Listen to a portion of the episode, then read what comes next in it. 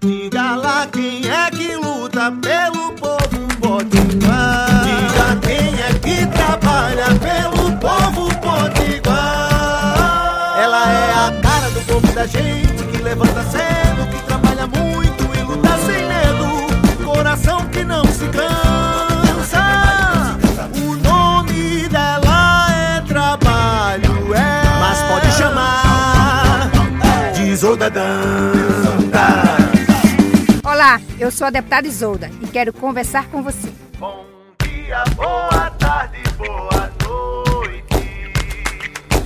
Na semana passada eu me reuni com o presidente da Fundação Zé Augusto, nosso querido Crispiniano Neto, como também eh, esteve nessa agenda a nossa querida eh, deputada Natália Bonavides e a vereadora eh, Brisa Braque de Natal.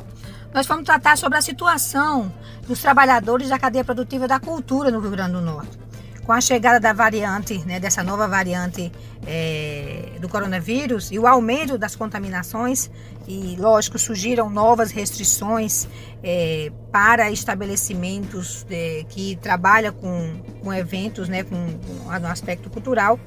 É, as autoridades sanitárias definiram, como eu já disse, novas restrições para o início de 2022 e mais uma vez o setor cultural é, passa a ser afetado em todas as formas, né? E como a gente sempre diz, é o primeiro setor a parar e, consequentemente, o último a retornar.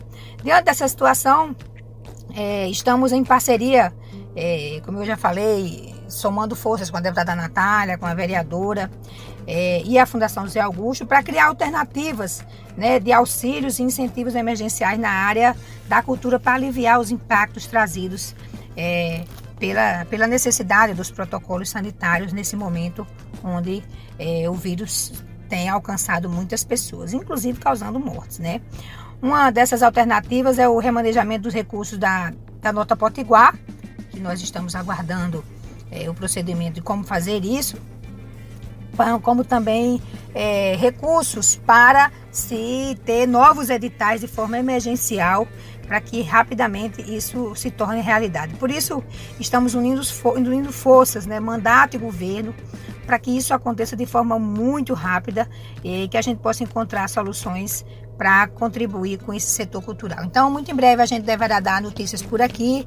Nós deveremos ter uma agenda com a governadora para tratar desse assunto, né, da necessidade urgente que esse setor tem de ter é, é, alternativas e que possa não só ter editais, mas auxílios emergenciais para esse setor tão importante. Eu fico perguntando para você que me escuta, o que seria de nós é, ficar em casa sem a cultura? Imagine a gente ficar sem escutar música, sem o rádio, sem a televisão, sem as novelas, sem os filmes. Então, olha como é importante. Portanto, é, nosso mandato está empenhado em construir alternativa para esse setor que é tão afetado nesse período da pandemia. Um forte abraço e uma boa semana para você.